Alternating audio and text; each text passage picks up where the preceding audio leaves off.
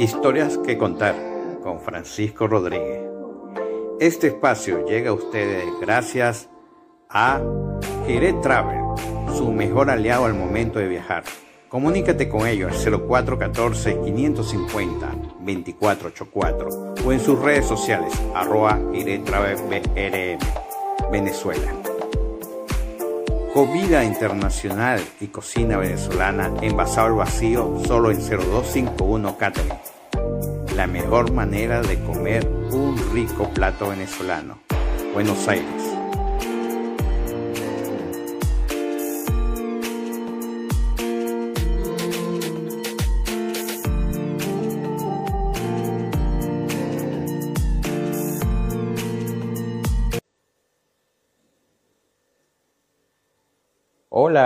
Muy buenas noches. Bienvenidos a Historias que contar desde Buenos Aires, Argentina. Bueno, hoy nos sentimos muy, muy contentos por esta transmisión que estamos realizando. Hoy 20 de noviembre, como se dice, ya se acabó este año. bueno, muchas buenas noticias. Hoy tenemos una invitada muy especial muy querida eh, y, sé por, las, por, las, por los comentarios que hemos tenido y por los diferentes mensajes, wow, vamos a estar muy interesantes porque tenemos muchas cosas que preguntarle a, a, nuestra querida amiga Laura. Y, y, bueno, muy feliz estar hoy con todos ustedes. Tenemos buenas, grandes sorpresas. Vamos a estar en la Feria Latinoamericana de Turismo de 4 al 7 de diciembre eh, aquí en la ciudad de Buenos Aires. Vamos a hacer una transmisión live desde, desde allá. Entonces ya vienen cosas buenas. Vamos a conectarnos con Laura. Hola Rosana, saludos. Este, vamos a conectarnos con nuestra invitada.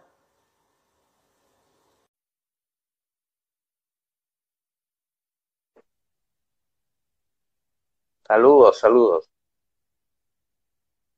A ver esperando. Hola, Laura. ¿Cómo estás? Bien, qué alegría verte. Igualmente, Fran, muchísimas gracias por esta invitación. Un gusto estar aquí contigo y tu comunidad hermosa. Tú sabes este, que eh, siempre tenía la intención de invitarte, y menos mal que no te, invité antes, y, te voy a decir por qué porque cada vez que veo como que a un eh, proyectos nuevos y crecimiento. Entonces, entonces es bastante porque voy a tener que repetirlo porque cada día está haciendo algo diferente y algo muy bueno y muy positivo. Para comenzar, Laura, hoy como he dicho, eh, historias que contar, bueno, son conversaciones, conocer un poco más sobre Laura Acevedo Castillo, venezolana, que eh, vive en la ciudad de Buenos Aires, pero quiero que tú misma nos cuentes. Cuéntanos, Laura, ¿de dónde eres? bueno, mira, yo nací en las tierras andinas de Venezuela, en un pueblito muy cerquita de San Cristóbal que se llama Capacho. Pero en realidad desde muy chica, eh, bueno, mi familia, mis padres se fueron para Caracas y ahí crecí y hice mi vida durante muchísimos años, hasta hace cuatro años que me vine para acá, para Buenos Aires. Para la ciudad de la furia. A la ciudad de la furia. Eh, aunque, aunque venías entrenada de una buena ciudad de la furia. una buena ciudad de Caracas, ¿cómo no? Claro que sí. Mira, Laura, Laura este, bueno, eh, estudiaste comunicación, ¿no? Sí, bueno, mira, yo en principio estudié primero educación, soy psicopedagoga y bueno, estuve trabajando en todas las modalidades de educación, ¿no? Desde la preescolar inicial, Después estuve como orientadora de un liceo, profesora universitaria, monté mi propia institución educativa relacionada a la capacitación, asesorías a empresas, formar psicoterapeutas. Y bueno, siempre estuve vinculada al área de formar y educar, ¿no? Hasta que finalmente también incursioné en, el en, la locución, estudié locución en la UCB y finalmente una segunda carrera que comunicación social, efectivamente, antes de venirme para acá, precisamente. Terminé esa carrera. Qué bien, qué bien. qué bien. Y, bueno, tuve la oportunidad de conocerte en un curso de, de marketing turístico, creo que estábamos haciendo, ¿no? Sí, justo en la Organización Mundial de Periodismo Turístico donde nos conocimos. Yo antes de hacer el curso de marketing hice el diplomado de periodismo turístico con Miguel. Ah, ¿verdad? Sí, sí, sí. Bueno, y, y me he formado mucho en toda el área de desarrollo del potencial humano, este, con tendencias psicoterapéuticas. Que, que, vamos a hablar mucho de eso porque, bueno, este, eh, me llegaron muchas preguntas. y también, porque me dio mucha curiosidad, este, bueno, yo siempre soy muy curioso y, siempre estoy haciendo algunas cosas.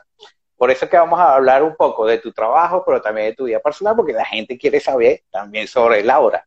Laura, este, bueno, tú sabes que siempre hago esta pregunta por curiosidad. Cuéntanos tu plato favorito. Mi plato favorito, wow. Ah, tu plato culposo. Mira, las arepas. ¿Ah? Te digo algo, amo las medialunas de acá. Epa, yo también. Es más, son las que me tienen así cachetón. Exactamente, eso es una muy grande, las medialunas de acá. Sí, sí, sí. Excelente. Laura, ¿y cocinas? Sí, si supieras que sí. No es algo que me encanta hacer, porque la verdad siempre tengo miles de ocupaciones y siento, en mi caso, tengo la creencia de que la cocina te exige tiempo, ¿no? Pero sí, me gusta, me gusta inventar, me gusta crear, me gustan las ensaladas muchísimo, esas combinaciones de ensaladas así, este, medio exóticas, ¿no? Así como dulzonas con, con, vegetales, me encanta, ¿no? O, o frutas. Sí, sí, sí, sí, sí me aplico en la cocina. Qué bien, qué bien. Y hablando un poco, este, tú sabes que, bueno, para nadie es un secreto que, que muchas veces, hablando ya de temas, mm, estamos conviviendo y conocimos esta, conocí a Lili también, Ariana, estoy nombrando de las personas que, que conocemos que son venezolanas, por, por esa diáspora venezolana. ¿Por qué decidiste salir de Venezuela? O sea, ¿o por qué decidiste venirte a Buenos Aires? Bueno, mira, ese es un cuento, wow, interesante porque fue un fue una salida forzosa. ¿En qué sentido? Yo tengo una hija que se vino para acá, para Buenos Aires, ya desde hace ocho años. Incluso todavía no existía la crisis tan pronunciada en nuestro país, porque ella se vino a hacer un posgrado y venía eventualmente a, compartir con ella el día de su cumpleaños, ¿no? Entonces, en el último año, cuando hace cuatro años, no pude venir, ese era el mes de agosto, y entonces decidí venir para diciembre, pasar la, el cierre de, año con ella.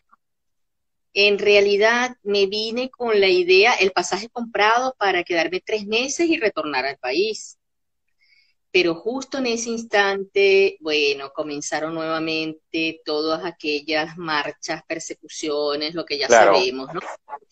Y la verdad que todo el mundo me decía, no te vengas, quédate, quédate, quédate. Y yo no me cree, pero en realidad yo me vine con una valija, como dicen acá, de verano, más nada. Okay. Y así me quedé, Fran, o sea, de verdad fue dejando mi madre, parte de mi familia, eh, bueno, imagínate, toda mi historia de la empresa que fundé allá y dirigí durante 29 años, ¿no? Y todo, todo, dejé, dejé todo. Mm, fue el primer año como debo confesarlo, me pareció muy, muy duro el, poder cerrar ese proceso de, de duelo. Pero bueno, ya poco a poco tú lo ves como un desafío, una oportunidad de reinventarse y seguir adelante. Y así ha sido, pues, como decías al principio, siempre como abierta a cosas nuevas, a seguir eh, combinando mi ejercicio de comunicación social con todo el trabajo de desarrollo de potencial humano, de como coach, psicoterapeuta, escritora, y, y así creo que uno va aprendiendo como a, seguir extendiendo su vocación y ahora mucho más con todo esto que tenemos de, de los de, digamos de estos medios no ya digitales que de alguna manera eh, eh, trasciende fronteras no y, eh, hay muchas más oportunidades ahora desde acá claro que sí. Y te hago esa pregunta Laura porque este una de las cosas que, que he conocido de vos lo poco que he conocido de vos y, que, he visto, ¿verdad? También esa naturalidad que tú tienes, esa manera de hablar que da paz y que eh, eh, trabajas en cierta forma en canalizar, creo yo, eh, me corrige si, si me equivoco, algunos sentimientos, por decirlo de otra cosa. Por eso te voy a ir haciendo preguntas. ¿Qué crees tú y por eso que te hice la pregunta, algo, eh, he visto con preocupación eh, que todos pasamos por eso, el, que nos cuesta despegarnos, desprendernos, y yo sé que es difícil, que nunca nos vamos a desprender de nuestro país, pero me he dado cuenta que mucha gente se aferra demasiado que no está viviendo las cosas, entonces la vive infeliz. No sé si me entiende lo que exactamente. ¿Qué aconsejas tú para ese grupo este, y para uno mismo? Porque algunas veces uno cae en lo mismo. Este, para esta diáspora, ¿qué, te, qué, nos recomiendas en este momento de los que están afuera? Sí, bueno, fíjate, eh, Fran, definitivamente si no damos el salto cuántico de abrirnos a lo nuevo, es muy difícil, eh, como tú bien decías, desprenderse, ¿no? De este, desapegarse, porque aquí hay varios aspectos que hay que considerar. En realidad nosotros nunca vamos a poder desvincularnos porque esas son nuestras raíces, ese es nuestro vínculo. Jamás eso se rompe. Eh, de hecho, fíjate, cuando una persona muere y tú la recuerdas con afecto, siempre vas a decir, ese fue mi papá, o esa fue mi abuela, o ese fue mi hermano, ¿verdad? X. Es decir, aún incluso hasta después de la muerte, este, uno tiene esa resonancia y ese vínculo, siempre relacionamos a ellos desde allí, ¿verdad? Bueno, igual eh, es así, no importa la distancia donde estemos, ese es un vínculo que jamás se va a romper, ¿no? Este, y, más bien el hecho de considerar de que, de que vienes de allí te da fuerza, ¿no? Yo como consteladora familiar eh, eh, trabajo con eso y eh, de alguna manera ahí es donde potenciamos, ¿no? Cuando, cuando recordamos de dónde venimos, cuando tomamos nuestro origen desde ese sentido, eso nos da fuerza. Y siempre digo por allí que sin raíces no hay alas para volar, ¿no? Un proverbio chino. Entonces, eso por un lado. Es como si nosotros tomáramos esa fuerza, pero al mismo tiempo sabiendo que necesitamos volar, que necesitamos trascender, que necesitamos abrirnos a la cultura donde llegamos, porque si no, no, no, no, no se nos abren posibilidades, oportunidades, ¿no? Entonces, esa, esa nostalgia, esa tristeza, cuando te aferras a eso, no te permite avanzar. Es más bien como teniendo eso en el corazón, como una luz, como una lámpara que te guíe hacia adelante, porque si no, es como que si te restara energía, te restara fuerza y no puedes dar paso al frente, pues, ¿no? Exactamente. me, yo soy de los que digo que, que, bueno, yo siempre estudié turismo, desde muy joven me fui de mi casa, no es porque me quería ir de mi casa, siempre extrañaba mi casa yo era, soy mamitis, o sea, me gusta estar con mi mamá. O sea, yo no tengo rollo con estar con mi mamá, pero siempre me tocó viajar. Por mi carrera, siempre está, y, y yo siempre decía esto, que, que, y le decía a mis alumnos que los que estudian turismo y gastronomía son hombres del mundo, tienen que viajar, conocer, ¿verdad? Y bueno, yo dije, bueno, disfrutar de donde estoy. Y la verdad a mí me encanta Buenos Aires y disfruto y me, relaciono muy bien con, todos. Pero te voy a contar algo, Laura. Nunca he soñado que estoy en Buenos Aires. Siempre sueño que estoy en Venezuela. Con cosas de Buenos Aires, con las amistades de Buenos Aires, pero en Venezuela. No sé, tú lo analizarás. Por eso yo siempre digo que de una manera u otra nunca te desprendes. Exacto. Pero sí he visto esa preocupación de que muchos no dan ese paso y los veo intranquilos.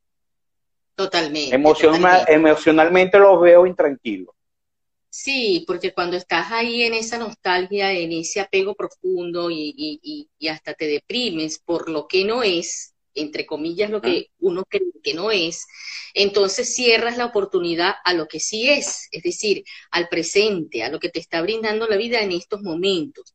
Porque yo no creo en las cualidades, Fran, existe, realmente lo que existen son causalidades. Por alguna causa, por algún motivo, nos toca estar donde nos corresponde estar.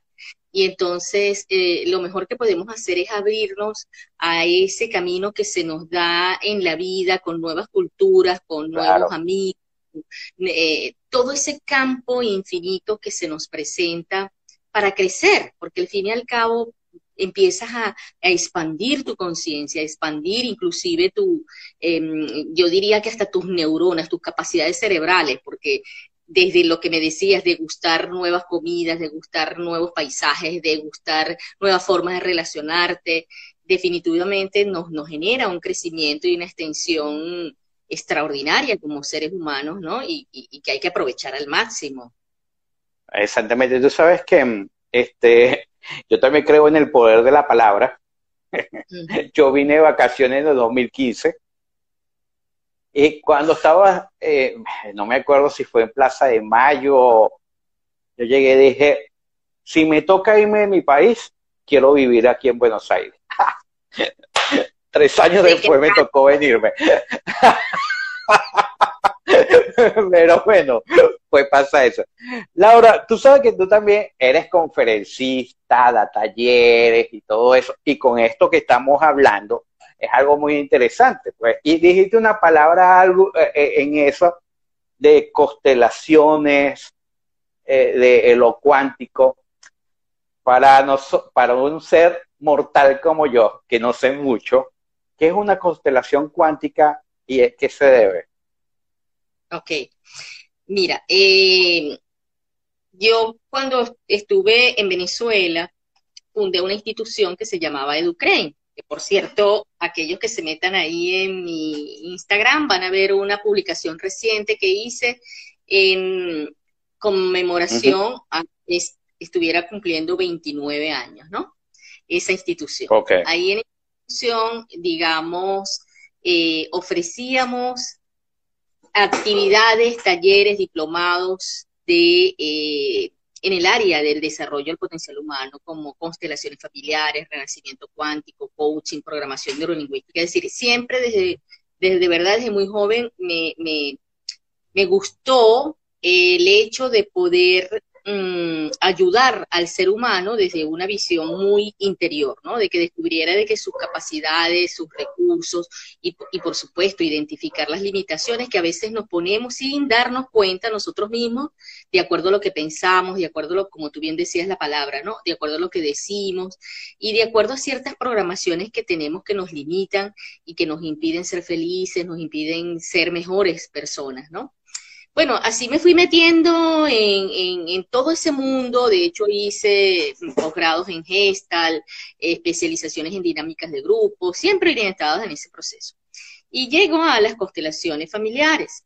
Las constelaciones familiares parten de toda esa visión o estructura que tenemos los seres humanos en nuestra, precisamente lo que, lo que hablábamos, ¿no? La conexión con nuestros vínculos nuestras raíces, nuestros ancestros, ¿no? Este, comenzando con nuestros padres.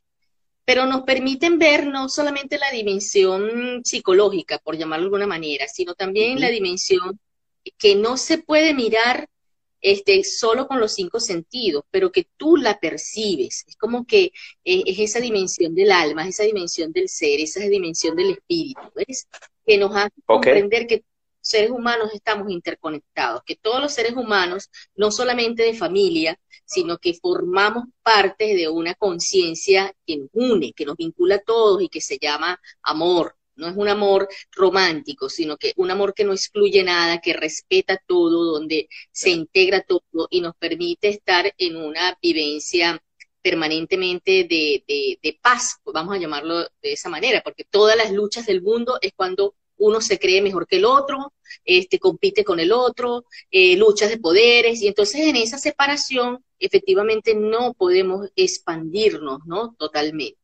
Y digamos que las constelaciones familiares a través de un alemán, Bert Hellinger, este, se pudo evidenciar con ese trabajo que cuando nos sentimos separados, cuando hay exclusiones, cuando no reconocemos a cada uno de estos miembros de familia, porque bueno, estamos digamos, entrenados en la fragmentación y en la separación, es decir, bueno, este es malo, este es bueno, porque este se portó así, porque este se portó asado, porque este se fue, porque este me quiso o no me quiso. Entonces, desde esa, desde esa visión nos olvidamos del vínculo primal, ¿ves? Es decir, creemos que papá es un papá o un abuelo es un abuelo por el hecho de que se portó bien o se portó mal. Y no, eh, desde el punto de vista de esas eh, órdenes sistémicas, como la llamaba Hellinger, eh, lo que hace que un papá sea un papá, un abuelo sea un abuelo, es ese vínculo, no importa lo que haya hecho. Y si tú no este, integras esa, eh, esa, eso con amor, con respeto, eso tiene sus consecuencias, eso tiene sus efectos, no solamente en nosotros en la vida, sino también en las futuras generaciones. Nuestros hijos, nuestros nietos se van a sentir implicados con esas circunstancias que se vivieron en ese sistema familiar y cualquiera diría, bueno, pero es que yo no conocí a mi abuelo, eso no importa, pero en el nivel de, esa, de ese nivel, de esa conciencia del alma o del espíritu, ese vínculo está ahí, ¿ves? Y permanentemente nos está reflejando lo que no se ha resuelto, ¿no? Entonces, digamos... Ok, Laura, una consulta, y yo te puedo preguntar en este momento, o sea, ¿qué culpa tengo yo lo que hizo el Señor, verdad? Claro. Hace 50 años que yo no lo conocí, y cómo yo puedo arreglar esa situación, porque creo que se puede hacer, ¿no? Claro, totalmente. Mira, aquí estamos hablando de conciencias, ¿no? Es decir, eh, eh, eh, según lo que nos enseña este mundo de las constelaciones familiares, es que no solamente tenemos nuestra conciencia personal, es decir, todo eso que nosotros vamos como desarrollando desde que estamos chicos, sino que también pertenecemos a una conciencia familiar. ¿ves? Y no se trata de que, mm, de que, de, digamos, la palabra acá de culpa, ¿no? Sino que eh, imagínate un círculo donde hay varias pelotitas, varios elementos dentro de ese círculo, ¿verdad? Pero resulta ser que uno de los círculos que está ahí pertenece ¿verdad? Vamos, o una vasija. En esa vasija hay un montón de elementos que forman parte, están dentro de la vasija. Entonces hay elementos de color rojo, amarillo, azul, verde, blanco, ok. Están allí, pero a alguien se le ocurre decir, bueno, mira, no, dentro de esos 20 peloticas, en realidad lo que hay son 5. Pero ¿cómo? ¿Cómo van a haber 5 si yo estoy viendo que son 20 y de distintos colores? Es decir, no las quieres ver, ¿verdad? En la familia, ¿qué sucede? Porque hago esta analogía porque muchas veces acontecimientos que suceden en nuestra historia no los queremos ver. Vamos a suponer que alguien mm, se, suicidó en una familia, te voy a poner un caso extremo, ¿no? Y eso le produjo mucho dolor, qué sé yo, a, una, el hermano de una mamá. Eso le, produjo mucho dolor, ella no quiso verlo. Es decir, ahí está la pelotita blanca. Vamos a suponer que la pelotita blanca sea el suicidio. Y no lo quiere ver no lo quiero ver, no de manera consciente, sino que son trampas que hace nuestro mismo cerebro para protegerse del dolor, ¿ves? Entonces, ¿qué pasa? Como no se quiere ver, viene la otra generación y lo ve. Y de repente tú escuchas cómo es ese ver. No estoy hablando solamente del mirar físico, sino que de repente, entonces esta, esta señora dice, ay, pero es que tú te pareces tanto a tu tío. Y tu tío actuaba así, y tu tío este, tenía la misma dinámica del tío, ¿no? Y tú dices, pero bueno, si este niño no conoció al tío, de alguna manera, ese, ese elemento del sistema, porque todo está vinculado, está recordándole la madre, mamá, mira eso, porque si tú no lo ves, yo lo voy a mirar. Si tú no ves el duelo que eso significó, ese dolor que significó, yo lo voy a mirar por ti. Y ese mirar en este chico este, se traduce a veces en, en, situaciones donde no es completamente feliz, en situaciones donde eh, de repente está como adolescente, en situaciones donde de repente no puedes depresión. salir adelante. Depresión, exacto, ¿ves? Inestabilidad en el sentido de no, tal vez no arrancar a hacer un proyecto o, o arranca y se para. Claro, claro. Entonces, es, este, es su conciencia puesta en ese pasado, entre comillas, ¿no? Y digo entre comillas porque realmente eh, fue algo que ya sucedió, pero en su conciencia, en su mente, él está como muy vinculado a ese proceso.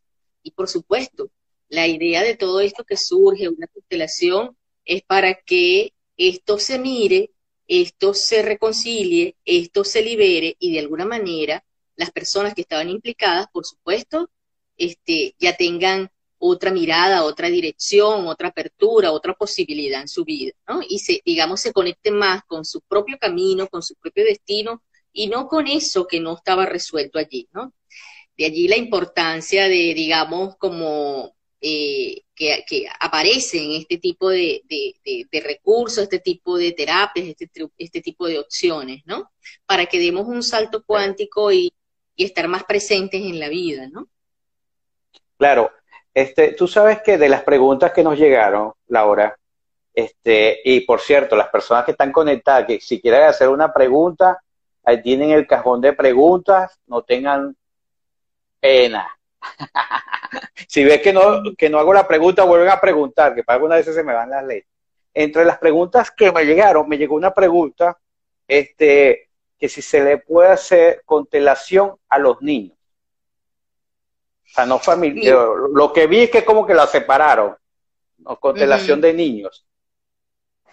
La verdad que de poder sí se puede, obviamente no se trabaja de la misma manera que con los adultos, pero precisamente como todos estamos vinculados, precisamente ese es uno de los principios, ¿no? Este, eh, a mí particularmente me gusta es trabajar directamente con los padres, porque fíjate, eso es un efecto dominó, Fran.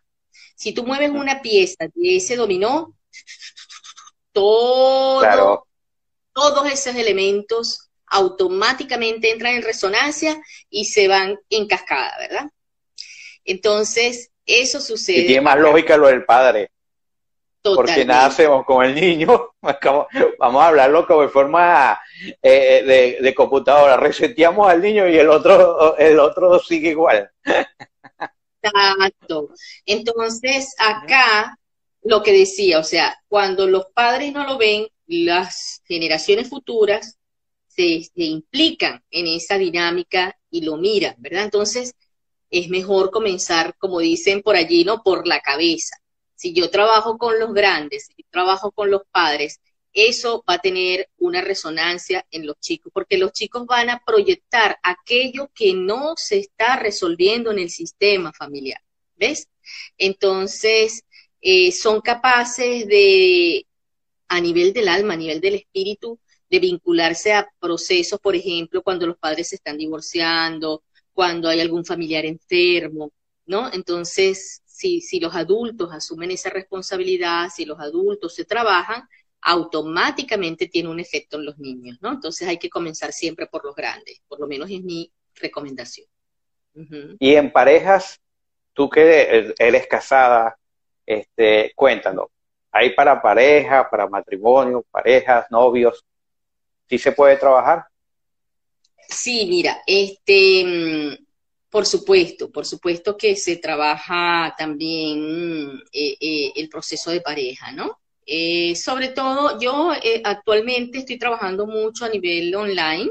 Ciertamente ya ahora comenzamos nuevamente los talleres grupales, que son muy interesantes de constelaciones.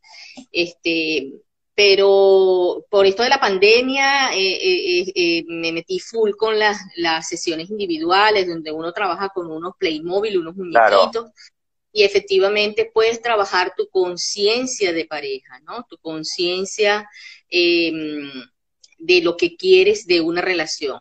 También se puede trabajar, por supuesto, con la pareja como tal, ¿no? Es decir, algunas sesiones con uno, otras sesiones con otro, e inclusive alguna sesión donde pueda estar la pareja como tal para ver la dinámica, ¿no? Entonces es muy interesante porque eh, la idea es sacar lo que está inconsciente.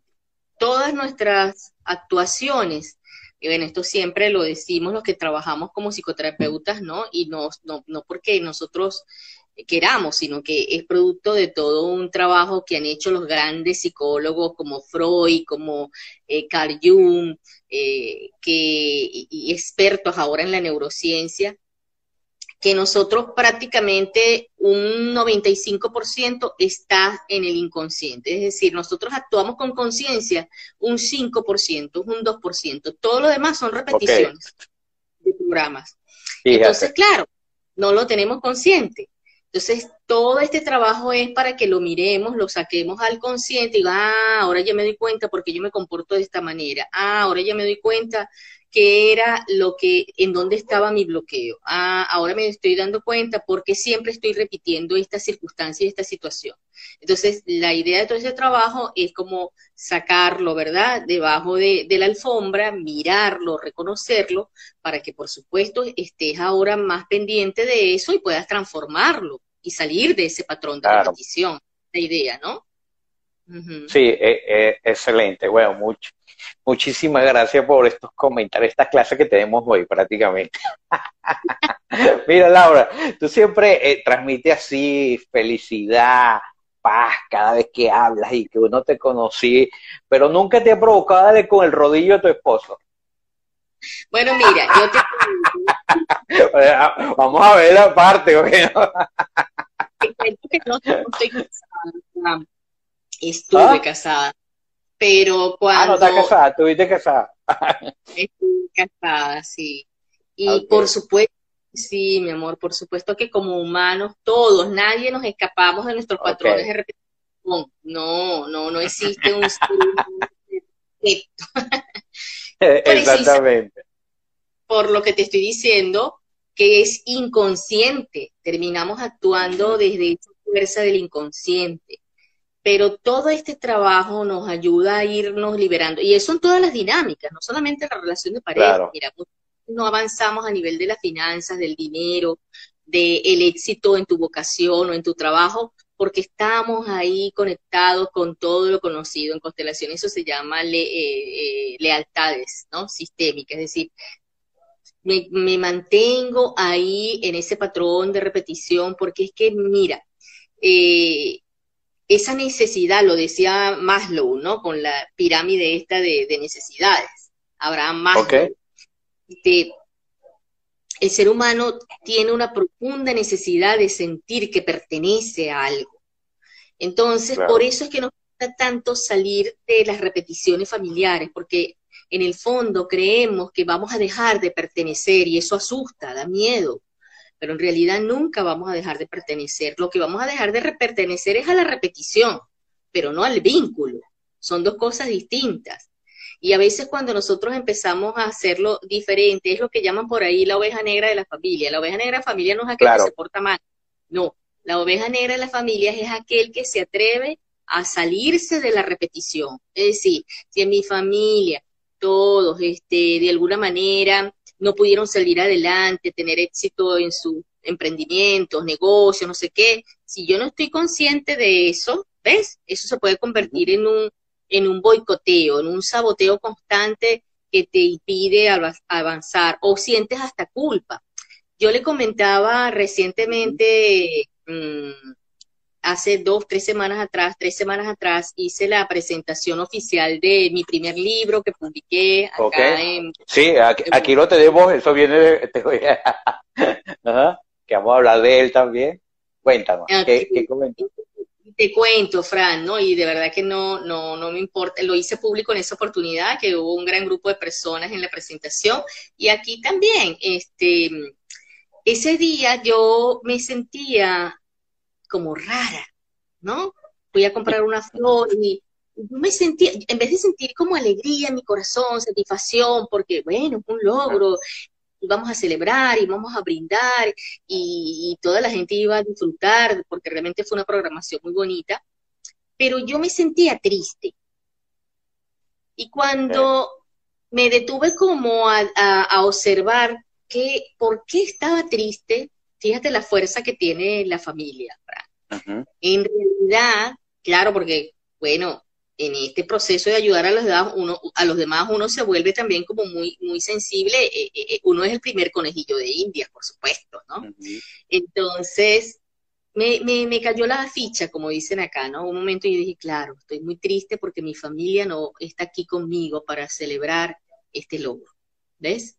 Entonces me di cuenta que sentía como una especie de culpa, ¿no? Como que yo venía aprendiendo un vuelo, como se llama el libro, y que, y que y de hecho en estos momentos de, de mi vida, sí, en mi familia estamos procesando unas experiencias difíciles porque tenemos un hermano que está en quimioterapia, mi madre va a ser operada, y tú sabes cómo es toda la dinámica del país en estos momentos en el tema de salud. Entonces, y todo el dinero que se, que se tiene que invertir. De hecho, tuvimos que hacer un gran funding para recoger mm, fondos para la operación de mi madre y resulta que ese dinero hemos tenido que usarlo para eh, un hermano, ¿no? Que lo, de tu hermano. Entonces, este, claro, es así como una dualidad porque porque tú sientes que de alguna manera tus sueños aquí se van logrando, que, lo, que, que, vas conquistando cosas, que puedes seguir adelante, pero ahí está la fuerza de tu familia. Por eso te digo que no, eso no se rompe jamás. Hasta que de alguna manera tú tienes que tomar conciencia de ello y decir, bueno, no, pero en realidad es parte de un proceso como lo que llamamos ego, ¿no? Este, y decir, bueno, pero lo mejor que podemos hacer en la vida es honrarla Tú no te puedes detener, ¿sabes? Y, ese, es importante. Laura, y, tal vez pensamos que eh, nosotros algunas veces nos autocastigamos sin necesidades. Digo yo desde ese punto de vista, porque tal vez tu familia ese día estaban felices, ¿verdad? y nosotros, tal vez algunas veces, conchale, y ellos celebran y, están emocionados y tal vez, y, nosotros pensando todo lo contrario, conchale, no está, y esas cosas. Y por eso te digo, uno se, como se dice en la verbo de fútbol, se mete autogol. ¿Ves? Exacto. Pero es inconsciente, ¿ves? El solo hecho de traerlo a, la conciencia y cuando lo reconoces, porque esto también es bien importante, Fran, a veces nosotros por miedo a sentir, eh, tapamos nuestras emociones y, y, aparentamos, ay, no, sí estoy feliz, no sé qué, y es mentira.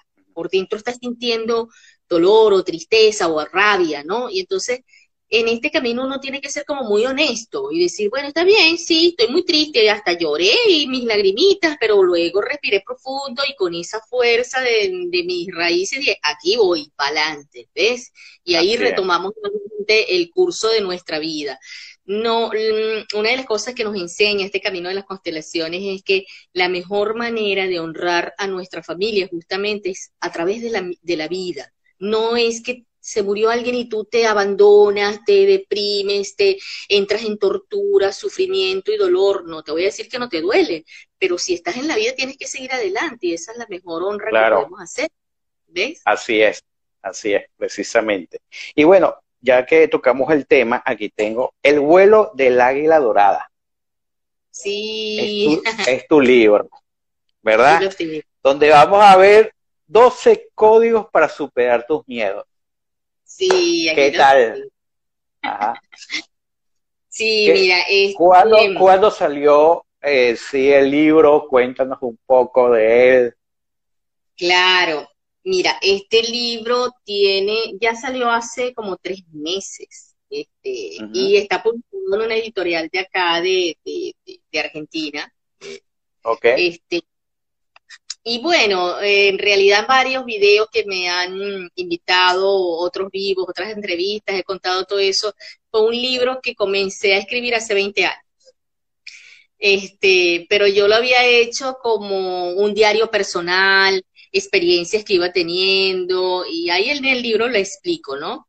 Y luego se fueron sumando como distintas experiencias. Yo lo engavetaba porque en principio pensaba que eso solo para mí, y después, eh, cuando en la medida que fui avanzando, ¿no? En mi camino profesional, este, fui incorporando elementos que yo le otorgaba a, lo, a, mis consultantes, ¿no? Como caminos para transformar sus creencias o para restablecer sus vínculos, etcétera, etcétera. Entonces, el vuelo del águila, como bien lo, lo señala, son 12 códigos que te ayudan a superar los miedos y reactivar tu potencial como ser humano, porque es una analogía, una metáfora que yo estoy usando con, con, el águila, donde de alguna manera eh, son 12 parajes, ¿no? Es decir, si tú como ser humano realmente vivir en la paz, quieres vivir en la felicidad, quieres vivir en la plenitud, es necesario que tomes en cuenta que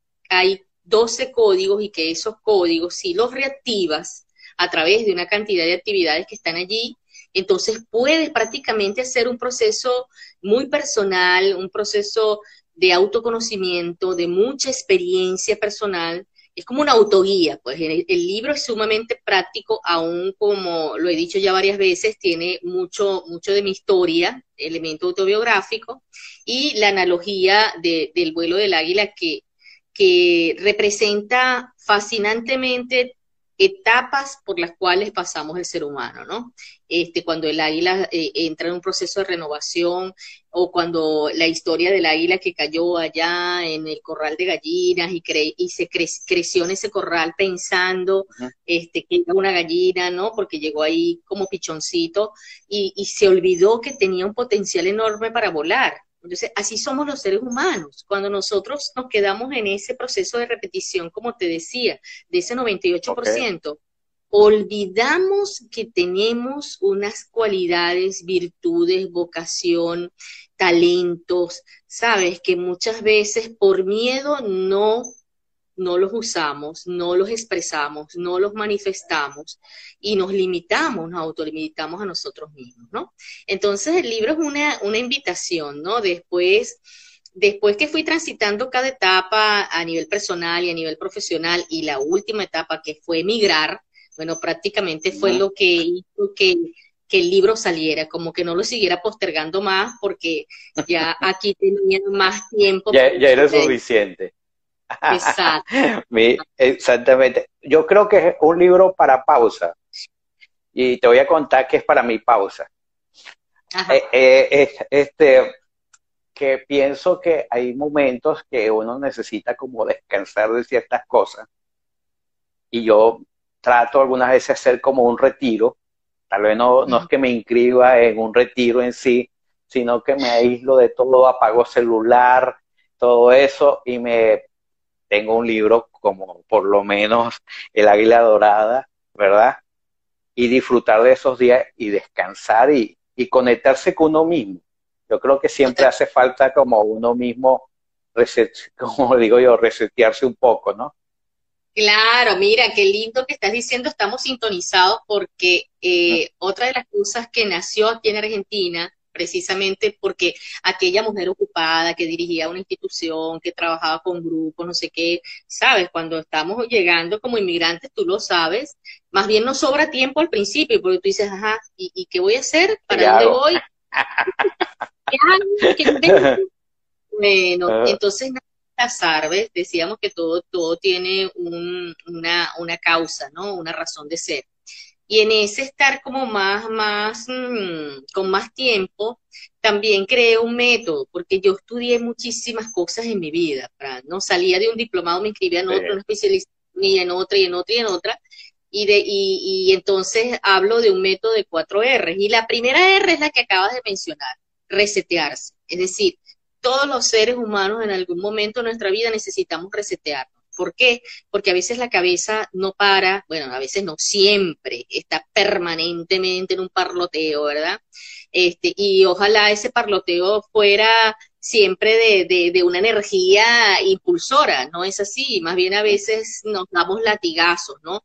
Y bueno, vienen de creencias, de esas programaciones en las que hablábamos y necesitamos resetearnos.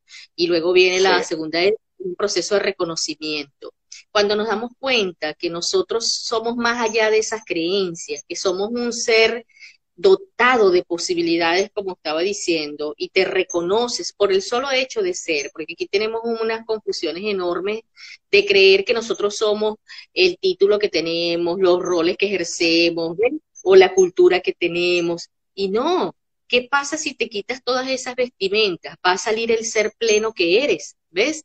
Que no, no, no se va a sentir o no se va a sentir separado del otro porque ya no se distingue como, como un ser raro distinto al otro, sino que en el fondo todos somos iguales, ¿no?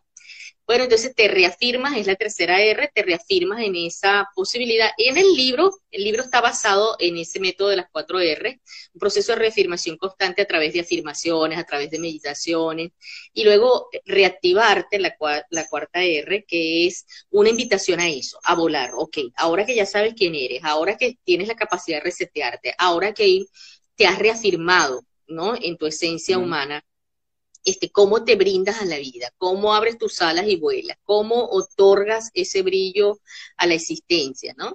Entonces, esa es, digamos, la... Yo, yo siempre he tratado, es más, hay un momento que he llegado y tengo que decidirlo yo mismo, es el momento de retirarme un tiempo.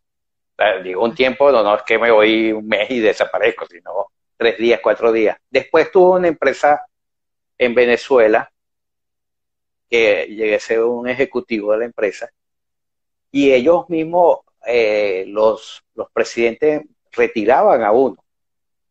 Y ellos después se van a dar cuenta por qué. O sea, ellos preferían retirando cinco días, claro, con todos los gastos pagos en un spa y esas cosas. Y de una manera u otra, yo después tú más adelante te das cuenta por qué. se dan te das cuenta que ya no estás pensando igual, estás cansado, estás irritado algunas veces. Entonces como que yo digo, viene ese reseteo de, descanso. Pero algunas veces, Laura, en esos reseteos recibimos información y tenemos hasta, como decía, un praú en hindú, un maestro, ¿verdad? cuéntame, Laura, ¿quiénes son para ti tus maestros? Mira, yo he tenido muchísimos maestros en este plano físico, ¿no? Sí, me imagino. Eh, muchísimos, Beres Hellinger, Humberto Maturana, eh, Leonardo, es decir, de cada uno de los conocimientos en este plano que te estoy hablando del desarrollo del potencial humano, muchísimos. Por ahí inclusive yo siempre menciono en PNL el doctor Mónico Carvajal de Venezuela, que es experto, ¿no? Eh, en programación neurolingüística, Carola Castillo en el área de constelaciones familiares, ¿no? Este, sin embargo, yo he tenido mis propias experiencias místicas, en el libro lo cuento, es decir, como una especie de maestro guía que es el águila dorada justamente, y, y luego lo que yo he aprendido en este camino, eh, Fran, es que si bien es cierto, bueno, yo practico, soy practicante de un curso de milagros, que es una, una filosofía no, no, dualidad, donde justamente mm, aprendes a relacionarte mejor contigo mismo y con los demás, por supuesto, ¿no? Eh, eh, eliminando proyecciones, eliminando esas creencias de las que te hablaba, sintiéndote un poco más en paz contigo mismo y con, en tu relación con los demás, ¿no? Pero creo que por ahí es el camino, creo no. Estoy convencida de que ciertamente vamos a necesitar en algún momento esas enseñanzas de maestros, ¿no? Este, pero en la medida en que tú vas practicando lo que te enseñan tus maestros, es para que descubras a tu propio maestro interior. Porque si no, vas a depender de algo exterior. De yo creo que la maestría, el verdadero liderazgo, el verdadero potencial es que descubras que tú eres el maestro, que tú eres el líder y que en ti están todas las respuestas en la medida que de verdad, como dice el curso Milagros, te, tienes esa dosis de buena voluntad. ¿Y cuál es la dosis de buena voluntad? De observarnos y resetearnos, de, de ese proceso observación, ¿ves? Ese, ese proceso de retirarse un momento y decir, ya va, si aquí me está ocurriendo esto, qué fue lo que dije, qué fue lo que no dije, qué fue lo que hice, qué fue lo que no hice, cómo me comporté, por qué proyecté esto. Y cuando te vas convirtiendo como en una disciplina, ese proceso de observación, aparece tu maestría porque sí. Es una especie de... Y es más. Y yo creo que es donde viene el nacimiento que dices, ya, si quieres verlo físicamente con las demás personas, que empiezas a ver el maestro en todos lados, en el sentido de que todo el mundo es un maestro, así sea una mala persona, porque sabes que lo malo no se debe hacer, si lo ves desde ese punto de vista. o sea, si, si empiezas a ver las cosas buenas que puedes ir descubriendo de todo el mundo del, de la naturaleza, de los animales, disfrutar de los, de los que nos rodea alrededor para convertirnos nosotros mismos, identificar que en todos lados podemos aprender algo bueno. Totalmente, totalmente, ¿ves? Entonces, sí, yo creo que eh, eh, hay, hay, gente que cree que ese camino de autoobservarse es solamente para un tipo de personas. Ay, sí, pero ese eres tú que vives en eso. Ay, no, eso es para fulanito que es un místico. Ah, no, porque aquel hace yoga. No. No. Es que... el mejor ejemplo soy yo. Claro. Porque yo ando todo el tiempo en otra cosa y la broma, pero hay momentos que tengo que hacerlo. Claro.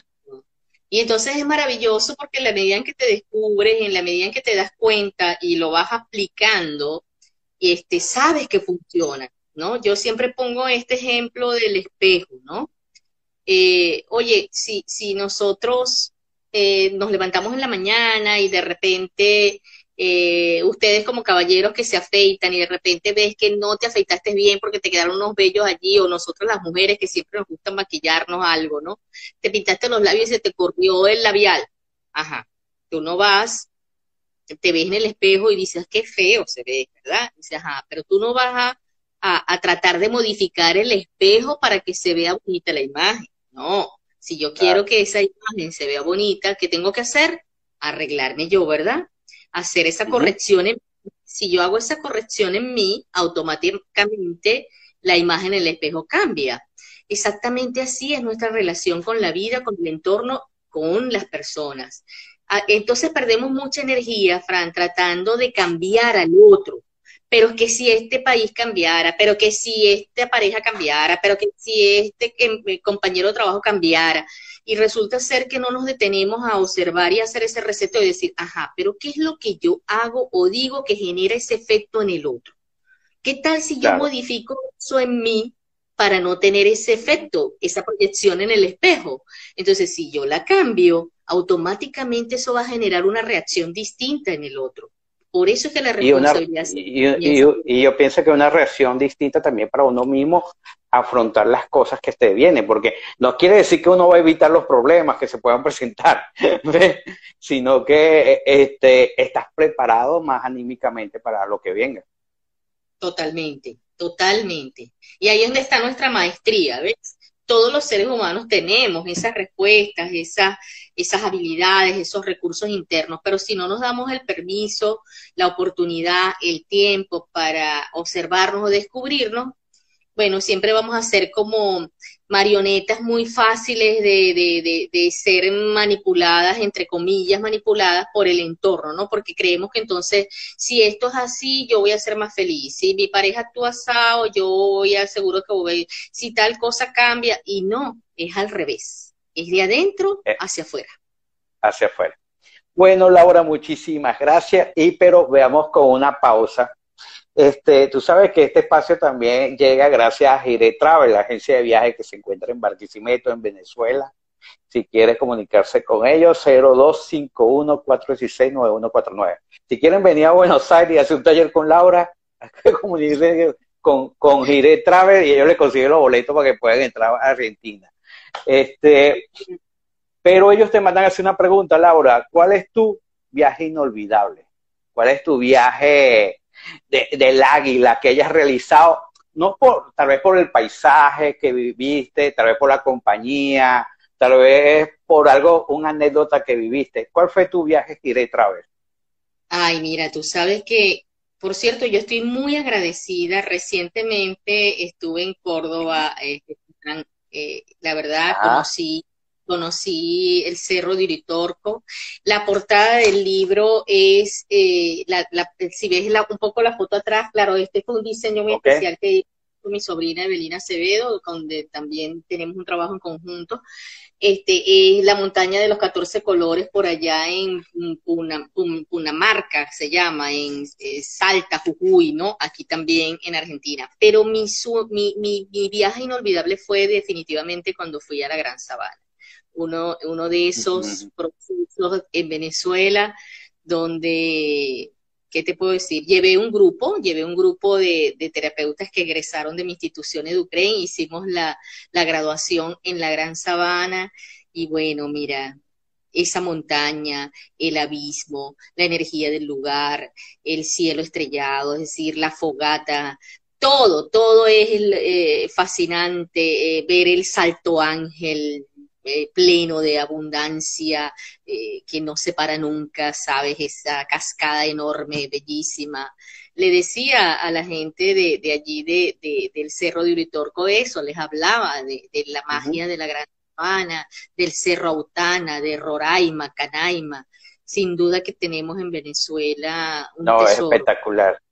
Tú sabes que yo este, llevé una vez a un grupo, era, fui guía para un grupo, eh, yo no sé si cómo llamarlo, pero eh, manejaban constelaciones familiares, o sea, fue como un retiro de varias personas especializadas y yo era el guía, la verdad, ellos tenían su actividad, nosotros íbamos a sola prácticamente llevarlo, pero fue espectacular.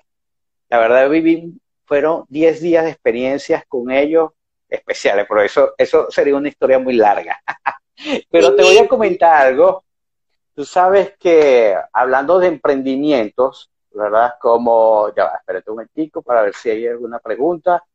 Hablando de emprendimiento, eh, eh, eh, para los emprendedores como la agencia de viajes Gire Travel, que ya es una empresa, ahí está mi amigo Gonzalo Palacio, que es una de las agencias más grandes de, de y con más años. Creo que va, Gonzalo creo que me corrige, creo que va a cumplir 50 años. Y hago esta ah. cotación, eh, se llama Lara Travel, y hago esta cotación, Laura, porque yo entré cuando estudiaba bachillerato a la oficina de Lara Travel, ¿verdad? A comprar un paquete, ¿verdad? Ok. Este, eh, eh, claro, cuando no, no es que Gonzalo sea tan viejo, creo que es por herencia familiar. Este, eh, cuando entré, yo ya joven decía que yo quería tener un negocio de turismo. ¿Ves? Qué maravilla. Y, yo le digo a Gonzalo que Lara Travel siempre me, inspiró y, siempre, me ayudan también, por cierto, este, eh, en el sentido. Después estuve, bueno, siempre estuve en emprendimiento, abrí algunas, cerré, me fue mal y eso. Después vine una empresa grande en Venezuela, me iba muy, muy bien, ganaba muy bien y decidí, me voy de la noche a la mañana. Voy a emprender. Voy a hacer mi agencia de viaje. todo el mundo me cayó encima, que si estaba loco. Hasta el dueño de la empresa, del grupo, me manda a llamar, ¿cuánto quieres? Yo le digo, no, no quiero nada. O sea, ya me enseñaste a hacer negocios, déjame libre para eh, aprender lo que tú me enseñaste. Y mi mamá, tú estás loco, muchacho, que tú abriste un negocio y te quebraste, ¿qué tal la broma? O sea, y me iba preocupada. Y yo sentí en esa época, e, ese momento, y por eso que hago este cuento, para que nos des tu opinión, que mi familia era la primera que me cerraba para el emprendimiento. ¿Qué pasa para esos emprendedores? ¿Qué aconsejas tú en todo esto? Sí, mira, casualmente, qué bueno que estás diciendo esto, Fran, porque aquí yo también estoy asesorando empresas o marcas. Porque si vemos la dimensión de la, fíjate, de allí viene lo cuántico, de allí viene mi proceso con lo cuántico, Fran, que yo sé que para el mundo común eso suena raro, pero cuando yo hablo de cuántico es aquello tan pequeñito, tan pequeñito dicen los físicos cuánticos, pero en realidad, es tan invisible en el sentido de que no lo podemos captar con nuestros cinco sentidos, pero que sí se puede sentir, sí se puede este, experimentar, sí se puede percibir desde una, una visión muy holográfica, una visión que no es solamente lineal, no sé cómo explicarte. ¿Qué te quiero decir con esto? Las empresas, las organizaciones también tienen su esencia, esa esencia intangible. Es como que si tuvieran su propio espíritu, ¿ves? Y nosotros, porque como necesitamos ver la forma, lo, lo, lo tangible, este, nos cuesta escuchar lo que una empresa, una organización, una marca, este, más le conviene, ¿no? Este, yo en estos momentos estoy asesorando una marca nueva, una plataforma digital bien interesante a propósito de cursos. Y estas socias se quedaban impresionadas cuando levantamos el campo de, digamos, desde el punto de vista de constelación organizacional, que también le estudié. Y entonces se daban cuenta que habían, que si eh, cuando configurábamos con elementos, ¿verdad? Aquí están los clientes, aquí está el producto ah, o el servicio, aquí están las finanzas, aquí está el marketing y tal y qué sé yo. Y de repente se daban cuenta que esos elementos no estaban ordenados o no se estaban mirando mutuamente o que alguno de ellos estaba excluido. Por supuesto que eso va, es como una pata débil dentro de todo el sistema y va a tener sus efectos y consecuencias. Entonces, este, movilizar, ordenar esas estructuras, mirarlas, comprender que hay fenómenos, ¿verdad? Más allá de lo, de lo visible, que puedes considerar en tus negocios, yo te diría que ahí es donde está el mayor de los éxitos. ¿Ves? Entonces, ¿qué pasa? Que nosotros también, todas esas creencias que te estoy hablando de la conciencia familiar, tiene eh, un, un poder muy grande, es decir, todos los seres humanos nos vamos a estar como configurando en dos, dos fuerzas, ¿no? Una que es centrípeta y otra que es centrífuga, es decir, una es hacia adentro y otra es hacia afuera. Eso va a ser en todo momento, en todas nuestras áreas de vida, ¿verdad? Pero ahí es donde está el desafío. Si tú quieres ir hacia tu fuerza real, la que tu ser te está, por ejemplo, en tu caso, el, el turismo, el negocio, no sé qué y no sé qué más, necesitas renunciar a las creencias tradicionales de tu familia para poder emprender hacia lo nuevo. Pero lo que pasa aquí, Fran, es que muchas veces pretendemos hacer ese desapego, entre comillas, ¿no? Liberarnos de esa creencia o de esa, esa fuerza centrípeta que nos eh, retiene. Lo queremos hacer a veces desde la soberbia, desde la rabia, desde eh, la arrogancia. Y por ahí el mismo sistema te dice, no, señor, lo tienes que hacer con mucho amor. Es decir, es como decir, mamá, papá, gracias por el precio que pagaron, sabemos que de repente a ustedes no les fue bien en los negocios o abuelos o familia, honro eso, los amo profundamente y ahora yo pido la bendición, pido el permiso, pido la fuerza para hacerlo distinto. Sí, exactamente. Mucha fuerza para poder emprender ese proceso, ¿ves? Sí, porque eh, lo hace de, una manera inconsciente, lo hacen inconscientemente algunas veces, pues.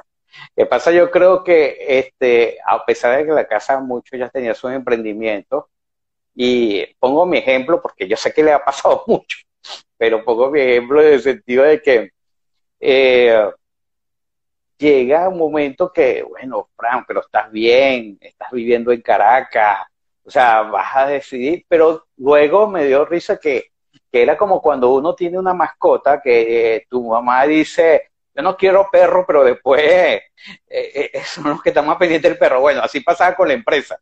Están hasta más pendientes los detalles de mercadeo, de todas esas cosas que ya estaba, pero al principio como que les cuesta decir, epa, sí. eso.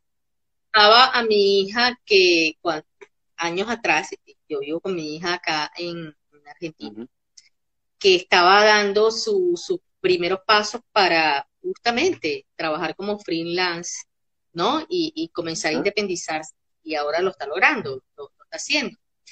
Que cuando yo di ese paso, estando muy joven, que le digo a mi mamá, ya no voy a dar clases en la universidad, o sea, ya no voy, no quiero un 15 y último. Y iba a dar el paso para montar mi propia empresa de capacitación. Me acuerdo madre decía, no, lo mismo que te dije a ti. Estás loca, la situación está muy difícil y por lo menos ahí tienes tu sueldito y no sé cuánto y no sé qué más. Y, eso era, pero después que yo fui dando mis pasos, ella se dio cuenta que efectivamente era mejor desde todo punto de vista. Efectivamente, más bien no, o sea, qué bueno que diste ese paso. Ay, celebran contigo los triunfos. Mira, hay una película Disney que se llama Moana, no sé si la viste. Moana.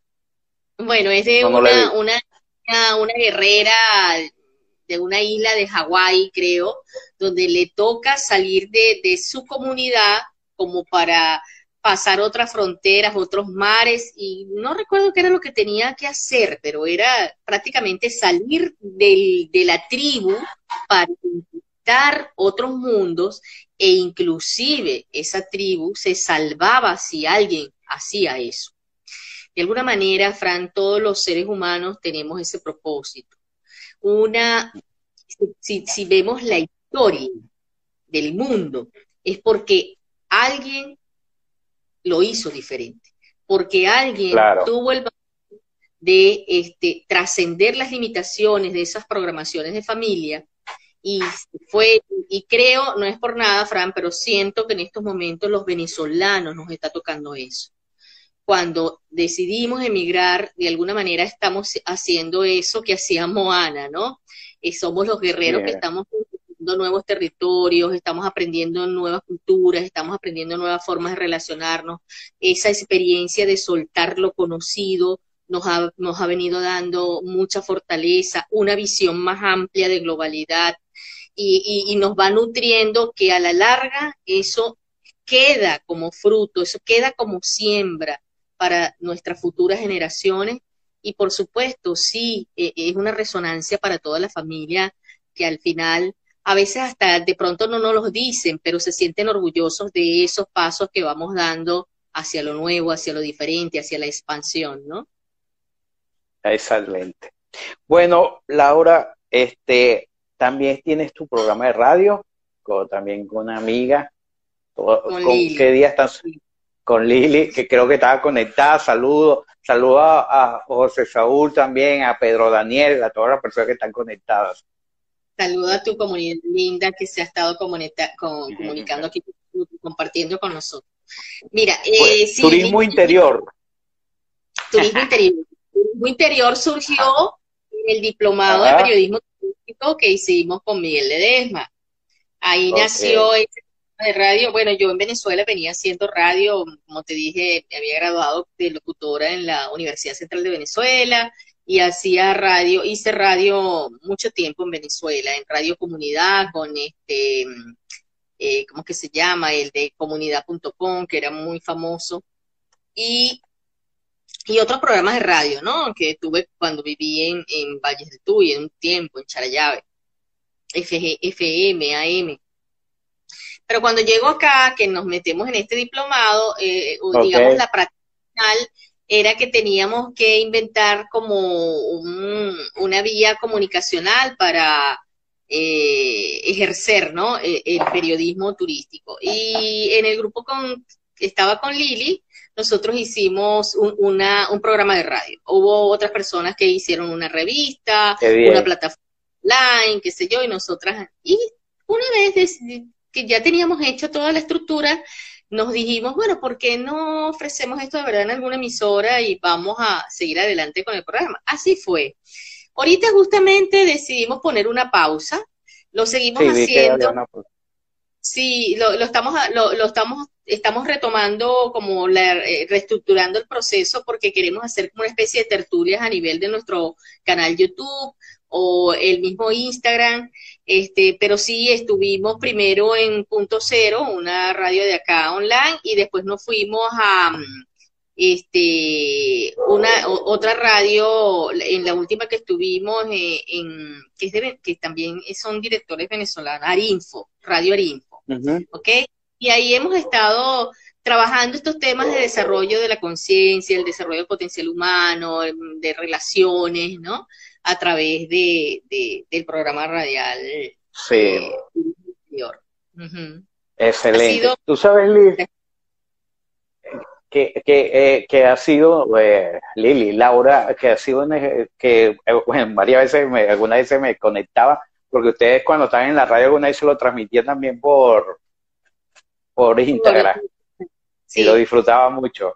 Gracias, gracias. Sí, mucha gente nos ha escrito, pero bueno, lo que les extrañamos, que no sé qué, pero bueno, es que estamos como haciendo muchas cosas a la vez, pero sí, vamos a retomar. De hecho, ya estamos con un, un programa de podcast que mm, vamos a grabar próximamente prácticamente programas de esta naturaleza y va a ser turismo interior en, podcast, ¿no? O alguno de los segmentos. Nosotros teníamos varios segmentos de, de piloto de tu destino, este, que nos gusta mucho ese segmento. Y, y, y, digamos que vamos a seguir el trabajo, solo que aprovechando todas estas plataformas que ahora existen, ¿no?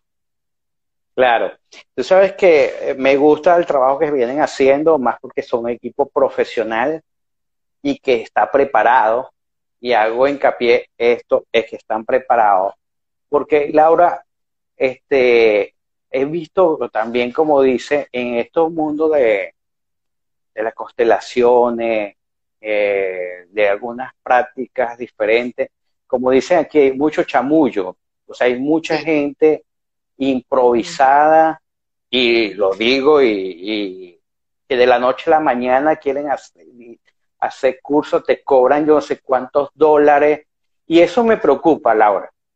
Porque, es más, me, preocupa porque muchas veces que cobran hasta más que la gente que sí sabe. Y, entonces, este, claro, sé que está pasando eso no solamente en esta disciplina, en varias disciplinas también. Pero ¿Cómo dirías tú? ¿Qué, qué recomiendas para que, no caer en los chamullos? ¿Qué recomiendas vos? Sí, mira, yo creo que es muy importante eh, indagar, eh, Fran. Sí, creo que ciertamente cuando uno va aplicando todo esto, te das cuenta que no se trata de juzgar a nadie, ni mucho menos, pero eh, sí es importante indagar eh, la trayectoria profesional de alguien, ¿no? Indagar un poco ese camino que la persona ha hecho y que mm, y cómo se entrega en esa experiencia, porque yo creo que esto, más allá de convertirse en un mero método, porque los métodos lo puede aplicar cualquiera, ¿ok? Claro. Este, se trata más bien de una vivencia, de una experiencia, se trata más bien de una coherencia, ¿ves? De, la integridad de la persona que transmite esto, ¿no? Y, y, el camino que ha recorrido, que tenga la autoridad necesaria para eso. Creo que es muy importante, porque no estamos hablando de cualquier cosa, estamos hablando de destinos humanos, estamos hablando de dimensiones de totalidad de un ser humano, su cuerpo, su mente, sus emociones, su espíritu, ¿ok? Y, este, y eso requiere, por supuesto, mucho respeto, mucha y aprendizaje y es mucha ética, yo creo, porque cuando ya tú, la ventaja también, y también lo que uno percibe con la persona, ya algunas veces ya tú hablando con una persona te das cuenta lo que se percibe. Pero lo que tú dices, no es, no es jugar a nadie, pero algunas veces te das cuenta en el sentido de que por lo menos yo tengo ya, no sé, más de 20 años trabajando con ecoturismo y algunas veces eh, eh, me he preparado estudiando y esas cosas, no es que hice un curso de 15 días y ya estoy saliendo. Y no quiere decir que no diga el concepto, pero tal vez no estoy preparado para ciertas cosas porque no lo voy a estar. ¿Ves? Entonces, e, e, eso preocupa porque es trabajar con personas. Claro, claro, claro, es así. Este, yo sé que em, esto es un, eh, justamente cuando estaba reciente compartiendo ahorita en Córdoba con un, grupo, eh, observaba, ¿no? Decía, eh, tenía un poco la oportunidad como de discernir en distintos aspectos, pero ¿por qué? Porque bueno, ya van a ser casi 30 que tengo en este ejercicio. Entonces, entre los procesos individuales de consultas, más toda la experiencia de Ukraine con los grupos, y todavía yo nunca paro de, estudiar, de prepararme eh, y de abrirme, ¿no? A todo este campo de acción que va surgiendo también, ¿no? Este, pero sí, es saber que sin duda si uno no ha transitado el camino, no vas a poder realmente entregarte. La gente lo siente, la gente siente y lo percibe cuando realmente no lo estás diciendo solamente como un lorito repitiendo porque lo leíste en un libro, como tú dices, ya te sientes que lo apropiaste. No es así. Y, yo creo que uno tiene que caminar sobre las brasas, Fran, para poder realmente eh, transmitir un mensaje de esta naturaleza que, es, inmenso porque tiene sus efectos en nuestra vida cuando lo hacemos desde el irrespeto, cuando lo hacemos desde, desde la inconsciencia, eso tiene consecuencias inclusive en nuestra vida. Entonces, hay que tener cuidado. Así es. Así es. Bueno, muchísimas gracias, Laura. Se nos fue. Fíjate, yo creo que tenemos como, ya no, mejor no. Fue rapidísimo y nos pasamos hace tiempo, pero menos mal que ya Instagram alargó los tiempos. Pero para ir terminando, Laura, lo que quieran comunicarse con vos, los que quieran este tu libro, dónde conseguimos el libro, talleres, cuéntanos. Sí, bueno, eh, allí en Instagram, Laura Acevedo Castillo, como lo publicó Fran, por supuesto, a la orden, pueden escribirme en DM. Tengo algunos ejemplares en mis manos del libro. Eh, si no, también los que están fuera pueden conseguirlo a través de Amazon, ya está en Amazon, eso es una maravilla. Y este, la propia editorial que se llama Audacia Ediciones, por allí pueden también comprarlo maravillosamente porque estoy segurísima que les va a encantar este gran vuelo del águila, porque todos Y bueno, por allí también eh, en Instagram estoy publicando las actividades que vamos a estar haciendo.